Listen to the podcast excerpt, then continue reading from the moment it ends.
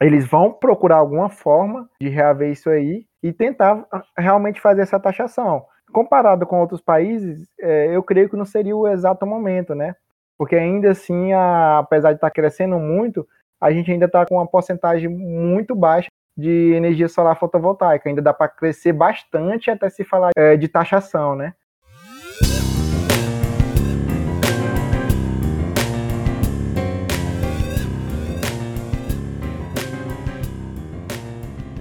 Olá, estamos aqui para o terceiro episódio do Pestcast Elétrica. Eu sou Gabriel Bulhões, estou no terceiro semestre de Engenharia Elétrica e sou membro do grupo PET Engenharia Elétrica UFMT. E eu sou Raul Guilherme, estou atualmente no segundo semestre de Engenharia Elétrica e agora também faço parte do PET Engenharia Elétrica UFMT. Para este episódio, vamos fazer um bate-papo sobre geração distribuída com ênfase em energia solar.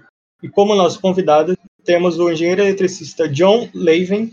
É, e aí, pessoal, Primeiramente, eu queria agradecer pelo convite. Meu nome é John Levin, engenheiro eletricista, recém-formado na UFMT, né? É, sou petiano egresso, é, já fiz parte desse grupo, né? O Pet Elétrico UFMT. Sou maranhense e eu vim para Cuiabá pra, especificamente para fazer o curso de engenharia elétrica. É, foi um dos meus maiores desafios e uma das minhas maiores conquistas. Atualmente eu trabalho em uma empresa de energia solar, né? Só que lá a gente desenvolve outro tipo de projeto, como subestações aéreas, projeto elétrico residencial, agrupamentos, a nave de energia. Só que agora o foco foco é energia solar.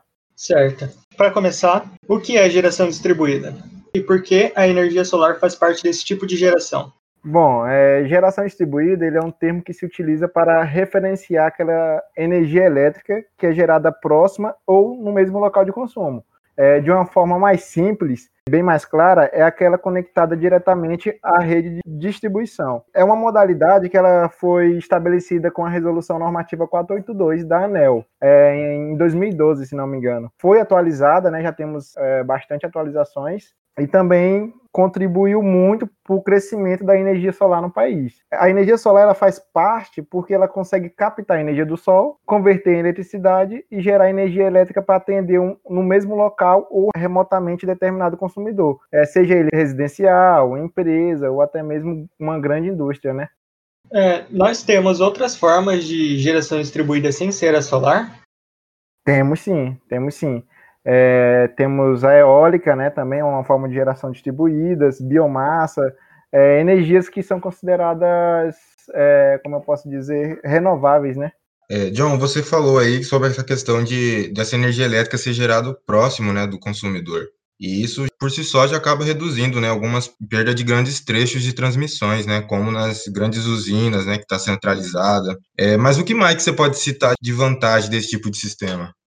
É, sobre vantagens, são inúmeras, né? Eu, eu, ia passar um bom tempo falando aqui, mas a gente tem é, diversidade na matriz energética, temos sistemas mais sustentáveis, é, geração de muitos empregos, né? E uma das que eu gosto de citar é referente ao nosso país é que o Brasil ele possui uma das tarifas de energia mais caras. É, e uma das grandes vantagens e mais buscadas pelo consumidor é a economia de energia, obtida através da conta de luz, né, através do sistema de compensação, com a instalação de uma micro ou mini geração distribuída, e que podem, a partir daí, gerar créditos, né, que é com créditos com prazo de até cinco anos. Essa também seria mais uma vantagem, e, e que eles poderiam futuramente abater na, na conta de energia e ter uma economia de até 95% da conta de luz. Então, essa também é uma grande vantagem. Essa vantagem ela está descrita detalhadamente na normativa 482 2 que eu acabei de citar. Quem quiser dar um, uma lida com mais detalhe, né, lá descreve bem.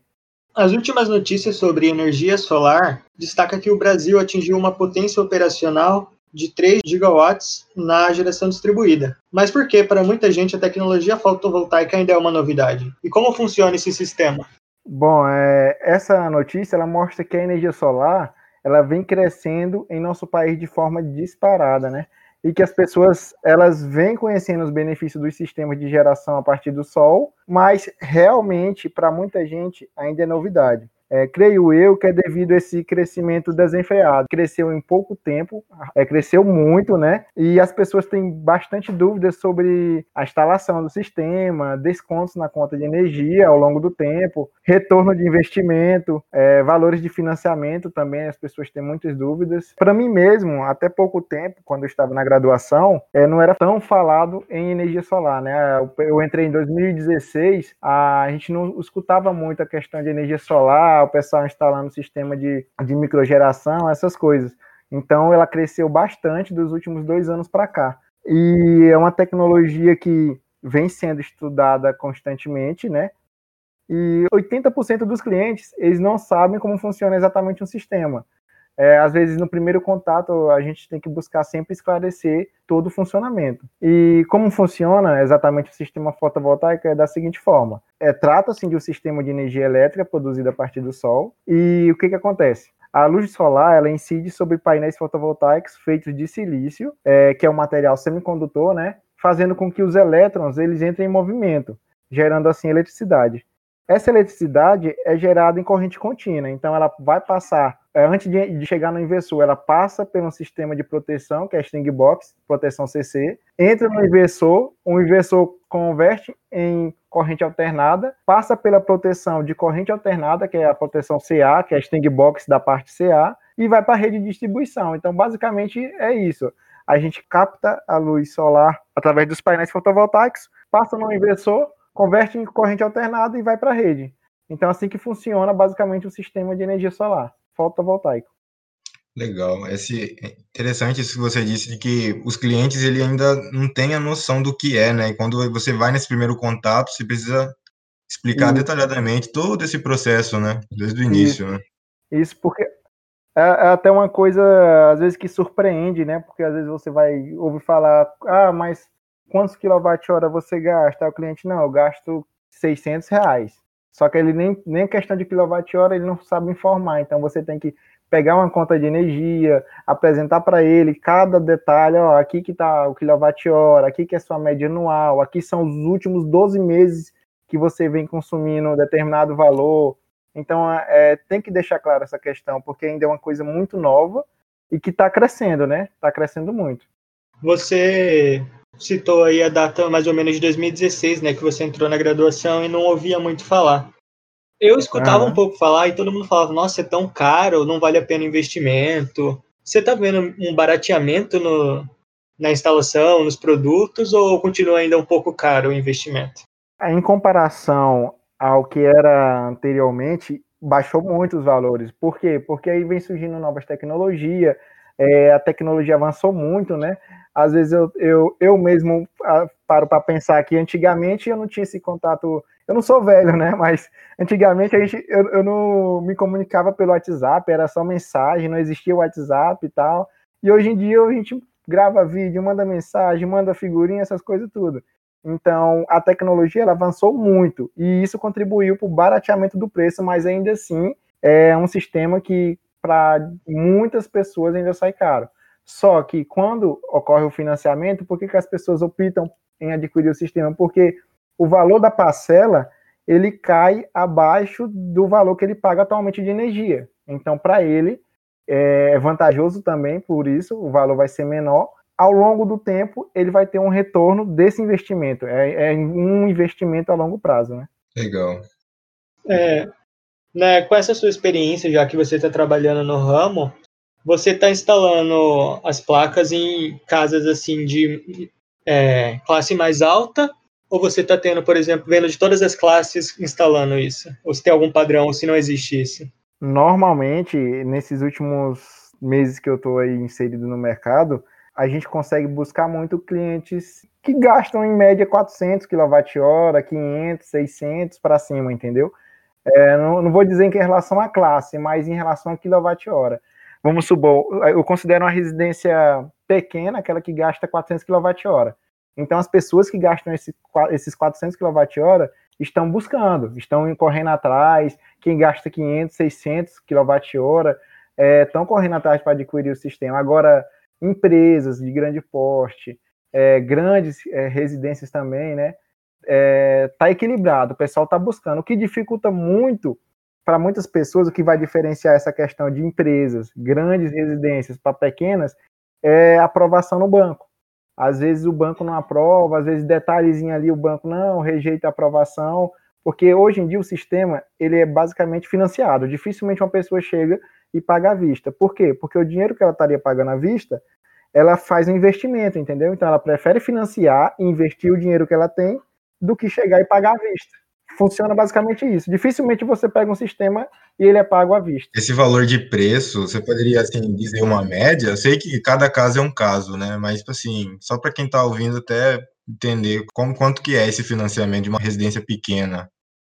Ó, vou, vou dar um exemplo aqui de um, de um sistema para 500 kWh, um, um comum, né? Que a gente costuma ver muito aí, que 500 kWh é basicamente uns 14 painéis, né? É, um inversor, um exemplo de 5 kW, a média de um sistema desses, vamos supor à vista, ele pode sair em torno, é, instalado, né, com o projeto aprovado na Energisa, o preço dele à, à vista pode sair em torno de uns 16, 16,500, é, 16.500 reais, né? Financiado, esse preço eleva um pouquinho, só que mesmo assim, quando você vai parcelar, a parcela de uma residência que, vamos supor, está gastando uns 600 reais, vai cair para uns 500, 400 reais, entendeu? O que acontece é que a parcela do financiamento, ela sempre sai mais baixo do que o valor atual que a pessoa está pagando de conta de energia. Ela só sai alto se a pessoa quiser pegar a residência dela, mesclar com a residência, vamos supor, da mãe, do, do irmão. Aí, se você vê por um lado, sai alto para ela. Mas se for pelo contexto todo, vai sair mais barato, entendeu? Trazendo um pouco, já que a gente falou um pouquinho de valores, queria saber, assim, nesse período de, de pandemia, que a gente está em home office, muita gente agora trouxe o seu serviço para dentro de casa, né? Isso também acarreta um custo a mais para manter essas questões.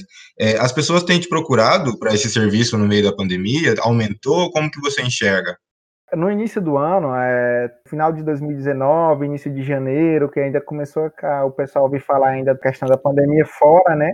O mercado aqui para nós estava crescendo de uma forma que você não imaginava. Você do início do ano já estava fechando vários sistemas, é, conseguia muitos orçamentos mensalmente, mais de 50 orçamentos, fechando o sistema. E quando chegou a pandemia, deu uma parada, muita gente se segurou, a gente procurava as pessoas e falava: Ah, mas eu vou esperar ver o que, que vai acontecer. Ficou um mês ali com poucos orçamentos, fechando um sistema, essas coisas. Mas quando foi, veio o mês seguinte, né? Que as pessoas começaram a consumir mais energia em casa, elas resolveram, elas se assustaram, né? O valor da conta de energia veio alta em casa, é, época de pandemia, é, ar-condicionado ligado, essas coisas, e resolveram tentar investir. Então, depois que passou um mês, um mês e meio de pandemia, a gente começou a ver a procura mais acelerada das pessoas. Atualmente, as pessoas estão buscando o sistema, estão tentando investir, é, em, em, comparação ao início do ano, eu não vou dizer que é a mesma coisa o início do ano, mas é, agora, nesse exato momento, estão tendo muitas procuras. Por quê? Eles passaram muito tempo em casa, gastando muita energia em alguns casos. A gente vê diferença de quem gastava 500 está gastando 800, 900 reais de energia. Então, eles querem, querem aderir a um sistema de energia solar justamente para ter é, mais conforto, fazer um investimento de forma segura, né? Porque agora, nessa época, ninguém quer arriscar é, em fazer um, um, investimento e depois é, cair na crise, mas as pessoas estão procurando sim. E também tem vários estudos, né? Por exemplo, um artigo da USP que fala que a retomada econômica pós-pandemia ela vai se dar através da, da energia solar. É, por quê? Porque aí é o, o mundo ele vai querer investir em projetos sustentáveis, né? É aonde entra a energia solar fotovoltaica. É, também vai ter mais empregos. A, a Solar, né, que a Associação Brasileira de Energia Solar, ela destacou que 600 mil pessoas até 2035 vão estar empregadas através do nosso ramo, que é a energia solar fotovoltaica. Então, vem empregando muitas pessoas e também, mesmo na época de pandemia, tem muitos estudos que continuam é, fortemente para tentar melhorar a eficiência de painéis, a potência de painéis, né? Recentemente eu vi que está surgindo painéis de 600 watts, é, então a tecnologia continua e contribuindo é, para esse crescimento da energia solar, tanto no Brasil quanto no mundo. Legal. É. Realmente, esse período de pandemia, com todo mundo em casa, tem aumentado bastante o consumo. Aqui em casa mesmo tem um irmão de 4 anos que é o dia inteiro na TV. É, pois daqui a pouco eu te passo um orçamento, beleza? Ah, beleza. Vocês estão tomando algumas medidas diferentes nesse, nesse período de pandemia para fazer a instalação ou, como não tem tanto contato com o cliente, você segue praticamente no trabalho normal? O escritório de engenharia normalmente não tem assim muito contato direto com muitas pessoas assim de cara, né? As pessoas elas não estão procurando tantos escritórios. Aí quando a gente vai, normalmente tem é, uma ou duas pessoas que moram na residência. Só que a gente vai com as devidas medidas de proteção e na instalação também não tem esse contato direto com o cliente, né? O cliente fica dentro da residência, o instalador fica ali em cima do telhado, vai mexendo por fora. Se tiver algum contato, é com as medidas de segurança. Então, com isso, a gente consegue continuar é, tanto as vendas do sistema quanto as instalações e finalizar e entregar o sistema pronto para o cliente. Dessa forma, não atrapalhou mas se fosse é, alguns outros casos que a gente vê que as pessoas se aglomeram bastante, aí deveria ter parado, né? Mas nesse caso, os escritórios de engenharia dificilmente acontece aglomeração. Entendo. Aproveitando aí que você citou a forma, né, como é a instalação, que vocês ficam lá no telhado e o cliente ali dentro de casa, nós somos famosos por fazer aquelas gambiarras, né? Vocês pegam umas casas com o telhado todo atrapalhado, tem que fazer muita adaptação na hora de instalar um painel, ou as casas normalmente já são meio padrão e de fácil instalação? É, como tu falou anteriormente, cada caso é um caso, então tem telhado realmente que é difícil. Às vezes você até deixa de vender porque vai ser complicado, é, vai ter muito sombreamento, você tem que fazer uma estrutura enorme para elevar os painéis. Então a gente avisa o cliente, ó, é impossibilitado da gente instalar um sistema devido às condições atuais do seu telhado. É, tem alguns sistemas é, inversores que são vendidos, placas, tudo, que para telhados com muita inclinação, é aquele telhado que a gente chama de telhado de arquiteto. Não sei se eu posso falar isso, mas é, esse tipo de telhado é que dificulta bastante, né? Então, tem sistemas, tem aqueles chamados optimizadores que contribui para a melhor captação da energia solar. Só que tem casos que não tem como, não tem como nem instalar, a gente avisa o cliente, porque há complicação, né? Recentemente eu peguei um telhado que tem um pé de manga enorme, não é do, do cliente, ele não pode cortar, então a gente falou, ó, é inviável instalar aqui. Na frente, é, os painéis não poderão fazer inclinação. Por quê? Porque acaba com a, com a estética da casa. Até para ele vender o imóvel com o painel inclinado a uma certa altura na frente da casa, o cliente não ia querer. Então a gente já deixa bem claro antes de fechar qualquer contrato, para depois não ter problema lá na frente. Então é sempre bom analisar essa questão de telhado. Muito importante. A nossa capital, Cuiabá, ela é conhecida por suas altas temperaturas, né? Só que quando a gente faz um levantamento dos estados com mais painéis instalados, a gente vê que o Rio Grande do Sul sobressai, sendo que lá a gente todos conhecem que a temperatura é mais amena. Ao que se deve isso? Como a gente sabe, acho que não de agora, né, que os equipamentos eletrônicos, quanto mais baixa a temperatura, é, mais eficiente eles são. Isso a gente vê alguns computadores mais sofisticados, que tem uma ventilação bem elaborada. Então, quanto menor a temperatura, maior a eficiência. Se eu tenho, por exemplo, eu pego um datasheet de um painel fotovoltaico, lá ele diz uma limitação de temperatura de 25 graus. Eu trago aqui para Cuiabá, que a sensação térmica é em torno de 40 graus, né? É, nessa questão, a gente perde muita eficiência pela elevação da, da temperatura. Então, e também o sistema, ele, a, a, eficiência dele não está pelo calor, em si pela radiação solar, entendeu? Então, em baixa temperatura, ele vai continuar gerando. E o que muda em relação à questão de no sul, ou aqui no, no centro-oeste ou norte, vai mudar é, no solstício de inverno, que os dias são mais curtos, né? A gente gera menos, né? Então, isso pode afetar na geração mas questão de baixa temperatura, isso pode beneficiar. Eu já vi muitos casos aqui em Cuiabá, por exemplo, quando o tempo está frio e não está fechado, a geração vai lá em cima em comparação aos outros dias do ano. Então, quanto maior uh, o calor em cima do painel fotovoltaico, ele perde muita eficiência. É, já ouvi falar também que essas questões do Sudeste, né, ali para baixo, eles têm mais incentivo para trazer essas tecnologias, né? Você acha que isso pode afetar também esse, esse número a mais para lá? Pode sim. Quanto maior o incentivo, melhor ainda, contribui muito. Aqui mesmo em Mato Grosso, quando teve aquele debate de tirar alguns incentivos, passado mesmo, é, o pessoal deixou de procurar muito as empresas para fazer orçamento. Depois que foi adiado essa discussão para mais quatro anos, aí o pessoal foi e começou, ah, quero fazer um orçamento, quero instalar meu sistema, antes de, de chegar esses quatro anos, começar a ter alguma taxa, cobrar algum tipo de imposto. Tem sim, quanto maior o incentivo, até por parte do governo do estado, melhor e contribui ainda mais para o crescimento da energia solar em determinado estado, né? Aí isso favorece. É, alguns estados estão à frente por, por maiores incentivos. Já que você tocou nesse ponto de taxação, João, você acha que tudo indica que, que eu, assim, eu não sei se é, se é uma verdade, né, ou se é fake news, né, o pessoal fala do governo taxar o sol. Eu não vou te falar se é uma questão do governo, é, são várias forças envolvidas, né? Pode ser que ocorra, eu não, eu não vou dizer que não vai ocorrer. Tanto é que era para ter uma discussão agora no início do ano e não houve devido à pandemia. Poderia ser que nesse exato momento a gente estaria com novas normas referente à instalação dos sistemas, é, questão de taxação. Talvez é, nesse exato momento a gente teria isso. Como houve a questão da pandemia, é, deu uma parada, não houve mais discussões sobre isso, né? Mas como é uma coisa que está crescendo continuamente, eles vão procurar alguma forma de reaver isso aí e tentar ah, realmente fazer essa taxação. Comparado com outros países, é, eu creio que não seria o exato momento, né?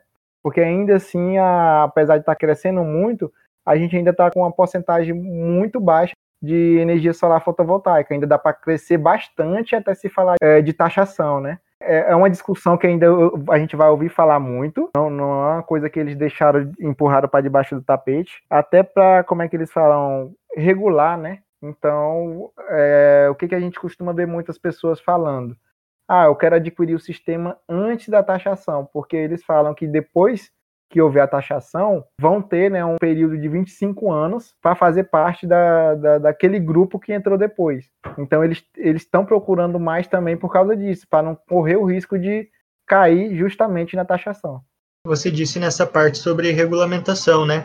Existem algumas normas a ser seguida para vocês na hora de fazer a instalação Existe, existe. Eu falei, eu citei uma, né, que é a 482, é, a resolução normativa 482, e em cada estado, na hora de instalar um sistema fotovoltaico, você vai seguir as normas vigentes daquela concessionária. Por exemplo, aqui no Mato Grosso a gente segue as normas vigentes da Energisa. É, especificamente para energia solar, a gente utiliza muito a NDU 013. Quem, quem, quiser dar uma lida lá detalha muito né, sobre a questão de projetos, como é que tem que ser feito, documentos necessários. É, normalmente, para a gente aprovar um projeto fotovoltaico, a gente tem que enviar, né, por exemplo, um projeto até 10 kW, você tem que anexar diagrama unifilar, é, diagrama é, funcional do sistema, indicando lá disjuntor, é, disjuntores de proteção, de, disjuntor de entrada, é, string box, é, quantidade de entrada da string, saída, tipo de inversor, potência, principalmente a potência, né? O disjuntor da parte CA de proteção também é muito importante. Então a gente faz esse diagrama, anexa aos outros documentos, que é o datasheet do painel solar, datasheet do inversor, datasheet da string box, é, ensaio, né, realizado pelo Inmetro também, então a gente anexa todo esse documento juntamente com a solicitação de acesso, que é um documento muito importante, é um dos primeiros documentos que a gente já preenche, é a solicitação de acesso, anexa tudo e encaminha para a Energisa. Depois de uns 15 dias, um sistema de até 10 kW, ele é aprovado. Ou então, pode ser que ocorra reprovado por ressalvas, dependendo se você esquecer de, de detalhar algum ponto. Então, mas normalmente aprovado, aí o que, que você faz? Entra com pedido de fiscalização, aí você tem um, um prazo né, para ir lá no local, na residência, analisar o sistema, ver se está tudo conforme está no projeto. Estando tudo ok, eles trocam o medidor, colocam um medidor bidirecional, né? Porque atualmente a, o consumidor ele vai ter um medidor comum, tem que colocar um medidor bidirecional, que vai marcar o consumo da pessoa durante a noite e durante o dia vai marcar o que ele está injetando na rede, né? Que é o excedente. Então há, há essa troca do medidor. Legal. Acho importante, você tocou num ponto aí agora da questão do, do período noturno, né? Porque eu vejo alguns colegas, quando falam de energia fotovoltaica, pensam que durante a noite a pessoa fica sem energia, né? pois é, é às vezes até o cliente mesmo, ele, ele chega assim, ah, é, mas o medidor vai marcar o que eu consumo, aí eu, não, vai, porque durante a noite o seu vai consumir da Energisa. Eu sou, durante a noite consumo da Energisa, tem que resistir a esse consumo, e depois, no final do mês, como você está gerando energia, há essa compensação, né, que é através daqueles créditos que são gerados. Então, é, às vezes até o cliente mesmo sente essa dúvida, como é que vai ocorrer à noite, se às vezes tem cliente que chega 18 horas, o investidor vai desligar, ele liga e pergunta: é, o que está acontecendo? Tá, tá tendo um barulho aqui no inversor. é, é normal, aí a gente tem que explicar, não, é normal, porque ele está desligando, né? Chega esse horário, ele desliga. É, às vezes tem inversor que faz que você nem escuta o barulho, mas tem inversor que ele já faz um certo barulho para desligar. Ele desliga e automaticamente no início da manhã ele liga novamente. Então é, é uma dúvida que normalmente as, as pessoas têm, né? Sobre essa questão até de registrar o medidor. Tem gente que pensa que o medidor ele vai marcar, alguns medidores marcam geração. Só que no final do mês, quando você vai comparar a geração do aplicativo, onde você está monitorando, com a geração que está lá no medidor, é, os valores estão diferentes. Mas é porque o medidor ele vai marcar o que está sendo injetado na rede, entendeu? Ele marca o que está sendo injetado na rede e não toda a geração do mês. Às vezes até o cliente mesmo confunde isso aí, pensa que tem que marcar o mesmo valor que está marcando no aplicativo. Ah, eu gerei 500 kWh, o medidor está marcando 200, o que está acontecendo? Então, há essa dúvida também, que às vezes a gente tem que deixar bem claro. É, eu estou no começo da graduação, John. Eu ainda não tenho é, em que área eu quero seguir para trabalhar, certo? Em que momento você teve aquele start, assim, falar, é com isso que eu quero trabalhar, é com energia fotovoltaica? No meu estágio atual de vivência, né, pretendo atuar em diversas áreas. Isso até é bom para você, para adquirir mais conhecimento ainda. Você, às vezes, entrar em um setor que você não conhece. Ah, na energia solar, foi através do, do meu primeiro estágio. É, eu entrei no, no estágio, comecei a vivenciar esse mundo da energia solar, a fazer projeto, aprovar projeto, ter contato com o cliente. É, através disso, fui adquirindo muitos conhecimentos né, do ramo, comecei a pesquisar, a ler artigo, a ler revistas, a ler sites, né, como por exemplo esse da Associação Brasileira de Energia Solar, que é a B Solar. Então a gente procura é, adquirir mais conhecimento da onde você está inserido. Atualmente, eu já vivenciei muitas coisas, né, desde prática como questões teóricas aí no ramo de energia solar. Tem muita coisa que eu sei que ainda está por vir aí, muitos desafios, né? É, acho que eu ainda não cheguei a vivenciar tanta coisa assim, às vezes você se depara com um certo problema que em clientes anteriores nunca ocorreu, né? E você tem que solucionar. Então, são coisas que a gente tem que estar preparado no dia a dia para esse tipo de desafio. É um mercado, acho que a maioria do, do pessoal que busca estágio estão entrando em empresas de energia solar. Atualmente, eu vi que muita gente da UFMT que está estagiando, é, eu busquei é, conversar com alguns, estão nesse ramo. É, mas não vou dizer que só tem energia solar. É, tem muitas empresas ainda em Cuiabá que, de, que tem outros focos, né, como subestações, é, rede de transmissão, distribuição, e é uma, é uma coisa que eu também pretendo alcançar. É tentar pegar um pouco de cada área, vivenciar um pouco de cada área, não só ficar concentrado na energia solar, porque assim você consegue estar tudo em um pacote só e ter um conhecimento para resolver determinado problema, entendeu? Legal, é porque a engenharia elétrica em si, ela é bem abrangente, né? Então tem muito mercado para a gente explorar ainda, né? Isso, tem muito mercado. Até porque a gente pensa que você vai puxar aqui em Cuiabá quantas empresas de energia solar tem. Você vai ver bastante. Aí você, recém-formado, chega: será que é o meu momento de entrar no mercado? Será que eu posso abrir uma empresa de energia solar? Então, é uma coisa que, para quem está entrando no mercado, é vantajoso porque tem pessoas que eu conheço com dois anos de formado, já tem empresa de nome aqui em Cuiabá. Aí tem colegas meus que formaram recentemente na mesma turma que estão com empresa e estão aí vendendo kit, estão fechando o sistema. Então é um mercado que favorece o, os engenheiros que são recém-formados, entendeu? Não vou dizer que o pessoal está saindo, está ficando desempregado, não. O mercado de energia solar está favorecendo esse pessoal. Se não tivesse, acredito que o número de desemprego até de engenheiros seria muito maior do que pode estar tá sendo nesse exato momento.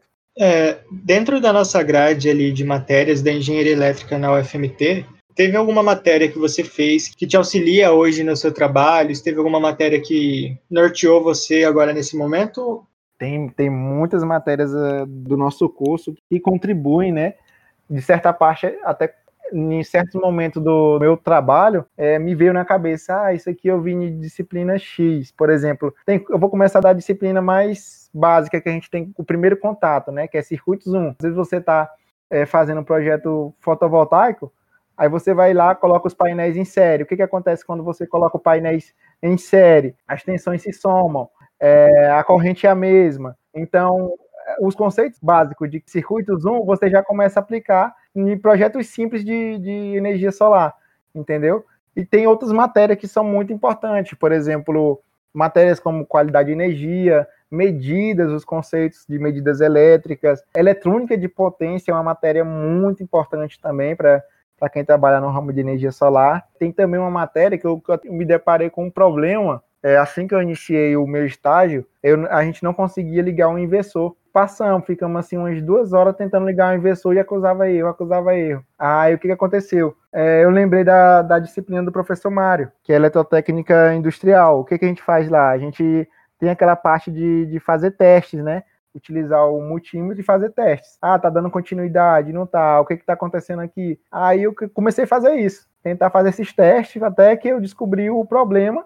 Aí o instalador subiu no telhado, arrumou, a gente foi, ligou o inversor, foi e partiu. Então são coisas que você leva da graduação, desde as matérias de eletrônica até as matérias de circuito, é, potência, que você vai utilizar no dia a dia. Tem gente que pensa, ah, mas eu nunca vou utilizar isso mas uma hora, uma hora você vai utilizar com certeza. Então, eu até sou extremamente grato a todas as disciplinas que eu tive lá na, na, UFMT, né? Porque os professores explicam realmente aquilo que você deve saber. Temos excelentes professores na UFMT, até mostrar para vocês aí que são que estão entrando ainda na graduação, né? Ainda estão no terceiro semestre, segundo semestre, e vão vivenciar muita coisa. Então é, é buscar adquirir esse conhecimento, é buscar informações, até mesmo na, no, no, nosso no, nesse ramo atual, né, que é a energia solar fotovoltaica. É, Para quem está entrando agora, é bom fazer pesquisar artigos, é, ler revistas, né, pesquisar sites que tratam exatamente de energia solar, não só das vantagens, mas também do que pode haver de desvantagens é, futuramente. É igual a gente já ouviu falar sobre fluxo de carga reversa, né, que, que tem, porque já, já que você está gerando, injetando na rede, tem esse, vai ter esse fluxo reverso. Então, também, além das vantagens, há muitas desvantagens que podem haver futuramente. Então, é bom a gente, da área de engenharia elétrica, buscar é, estudar, buscar informações sobre essas questões. Que quando vocês saírem para o mercado, vocês vão se deparar com, com muita coisa, muitos desafios, né? É igual o professor Arnulfo falava. É bom que haja os problemas, porque havendo os problemas, vai ter um engenheiro para solucionar. Então a gente vai ser o engenheiro. É sempre bom estar atento às coisas que estão tá ocorrendo atualmente e buscar se preparar para o futuro, né? Bacana, legal, João. Cara, eu acho que eu falei demais, ó. Tu é doido. Nossa, tem tanta coisa que a gente tem vontade de falar e, né? É uma coisa que também é extremamente importante na hora de até fazer um orçamento, né, para um cliente, é você o primeiro contato com o cliente, o que, que você tem que fazer para fazer um orçamento? Você precisa saber o tipo de telhado, se ele é um telhado colonial, se é um telhado metálico, se é fibrocimento, se é ondulada, qual tipo de padrão o cliente tem atualmente na sua residência, se é CP rede, né, lá, lá no poste que a gente chama, se é um padrão antigo ou se já é um padrão atual dentro das normas vigentes da Energisa. Então a gente tem que fazer esse levantamento de padrão também. A carga do cliente atualmente, né, se vai precisar mudar de bifásico para trifásico, Aí a gente tem que fazer esse tipo de levantamento em campo. Eu costumo não confiar tanto em boca a boca. Eu sempre procuro ir em campo, é, tirar uma foto ou pedir foto da pessoa que foi em campo. Você viu o padrão, beleza. Qual disjuntor que está lá? Tem foto? Não, não tem. Eu seguro o projeto até eu tiver todas as informações concretas. Porque já ocorreu de eu enviar o projeto para a Energisa com a informação X ele reprovar, sendo que em campo não era a informação que a pessoa tinha me passado. Então eu procuro sempre ter esse cuidado de coletar corretamente as informações, até como a gente tem, todo mundo atualmente tem um celular, a pessoa vai em campo, tira uma foto é, do telhado, tira uma foto do padrão, analise a conta de energia do cliente, ah, pega a conta de energia do último mês, analisa os 12 últimos meses, tira a média, ou então você, se a média oscila tanto, você tem que tomar cuidado, porque se oscilar muito a média, você não pode pegar e tirar a média dos últimos 12 meses. Isso pode afetar no seu cálculo final. Então você tem que pegar aquela média onde o consumo está próximo, entendeu? Tem essa questão. Não é só pegar, vou pegar a conta, média dos 12 meses e projetar um sistema. Se a média oscilar bastante, pode ter complicações futuras na hora de você definir um sistema solar para esse cliente. Então é sempre bom essas três coisas pegar a conta de energia, telhado e se o padrão está adequado ou não. Aí você consegue ir para o escritório, fazer um orçamento e ter uma conversa mais direta com o cliente, né? Oferecer um determinado tipo de inversor. Atualmente são muitos os inversores, é, desde Fronius, VEG, é, Grovat, ABB, Canadian. É, se eu for falar aqui, a quantidade de inversores são inúmeros. Não sei fazer um ranking de qual é o melhor que você considera. É, o que eu posso de diferenciar, o que eu costumo falar para o cliente, é a questão de até de garantia e de monitoramento. Por exemplo, eu vou citar aqui o Fronius. O Fronius ele tem sete anos de garantia a plataforma de monitoramento dele, como o John Levy, eu acho bem legal, né? Porque você consegue ver tudo detalhado sobre o inversor, sobre a geração. Tem outros investidores que fornecem cinco anos de garantia, como a BB, Grovat, tem cinco anos de garantia. A plataforma de monitoramento é boa, só que não fornece tantos detalhes como a plataforma do Fronius. É para vocês entenderem melhor como é essa questão de essa diferença de materiais que tem no mercado. E é bom a gente estudar essa diferença. E o que eu percebi para me se eu fosse fazer um ranking, o que, que eu iria fazer um estudo mais específico do, dos componentes que compõem cada inversor. Por isso que a matéria de eletrônica de potência é importante. Você estuda ali os componentes, aí você abre um determinado inversor e vai ver é, quais os componentes que tem dentro, é, os componentes eletrônicos, e aí você consegue diferenciar, ah, esse inversor é melhor por isso, ah, esse outro inversor é pior por isso, entendeu? Basicamente dessa forma. É, você já citou aí que o celular te ajuda no trabalho e tal, para fazer a pesquisa de campo. Quais outras ferramentas você utiliza para fazer seu, seu projeto? Tipo um AutoCAD, um Excel, para quem quiser já ir aprendendo a usar essas ferramentas? É, os projetos, eles são feitos no AutoCAD. É, e no meu caso, né, eles são feitos no AutoCAD, a gente faz todo o projeto no CAD, desde de, diagramas unifilares, trifilares, esse diagrama funcional, é tudo no CAD é, a gente salva em PDF para encaminhar para a Energisa. É, outro equipamento que a gente utiliza muito em campo são os drones, né? Que é uma tecnologia que também avançou muito. Muitas pessoas atualmente utilizam ele para facilitar o serviço. A gente leva um drone, filma, tira foto, às vezes até para jogar em, um, em, uma plataforma de simulação. É, temos plataformas como a Solergo, né, que simula é, basicamente toda uma instalação fotovoltaica. Temos a PV System, né, que as pessoas podem estar buscando também para aprender. Então, as ferramentas são inúmeras, desde essas plataformas que eu citei de, de simulação até equipamentos que a gente leva em campo como os drones, né, que são equipamentos que, que ajudam bastante. Tem telhado que às vezes você utiliza o drone, tira uma foto, uma imagem que você consegue ter noção de como é o telhado. Agora, se você for com a escada, tem tempo, é, pode correr o risco de quebrar o telhado do cliente. Então, é, é sempre bom usufruir dessas tecnologias que facilitam a vida. Você acabou de citar aí tempo é dinheiro? Isso. Quantos projetos você tira assim num dia de trabalho, mais ou menos? É, que dá tempo de você instalar e fazer toda a parte dele. Ó, em relação a projeto, para mim tirar, elaborar, chegar com todas as informações de fazer o projeto para mandar para a Energisa, oito horas eu consigo fazer isso. Projeto simples. É, eu vou dizer projeto simples até 10 kW. Entendeu? Você consegue tranquilo chegar no escritório com todas as informações, elaborar o projeto, pedir para o cliente assinar RT e solicitação de acesso, você já consegue mandar para a Energisa. A parte de projeto é rápida. Você pegar um projeto residencial, você consegue fazer em um dia, tranquilo, e enviar para a Energisa. Só que você tem que seguir as normas, esperar o prazo de 15 dias o projeto voltar. Só que nesse período, você pode iniciar a instalação, não tem problema. Só que aí tem outra questão. Você tem que fazer o pedido do kit fotovoltaico, ou seja, o kit ele vai demorar de, em torno de 8 a 10 dias para chegar na casa do cliente. Então, prazo de 8 a 10 dias para chegar o kit, 15 dias para chegar o projeto. A gente já conseguiu instalar sistemas, entregar funcionando em 20 dias. A gente entregar o sistema funcionando para o cliente, entendeu? Já teve caso que a gente fez isso, porque o kit a gente conseguiu comprar, é, o kit chegou rápido. É, teve caso que a gente já conseguiu comprar o kit aqui em Cuiabá, né? Tem distribuidores em Cuiabá. Dependendo de cada caso específico do cliente, o sistema é ligado em 20 dias. Tem caso que é 35 dias, tem caso que é 45. Se o sistema for enorme, igual a gente está fazendo um de 360 kW pico, esse a gente deu o prazo de 60 a 90 dias para o cliente, porque tinha que esperar a aprovação de posto de transformação, instalar o sistema fotovoltaico, fazer toda a questão de fiscalização junto à Energisa. Então, isso demora. Então, cada caso é um caso. É, depende muito do cliente, né? E depende muito do tamanho do projeto. João, a gente queria mais uma vez te agradecer por você ter aceitado o convite, né? De dedicar um pouquinho do seu tempo aqui para ensinar a gente, né? E passar esse conhecimento, né? De quem está no mercado, né? Eu que agradeço, eu fico muito grato por poder contribuir de alguma forma, né?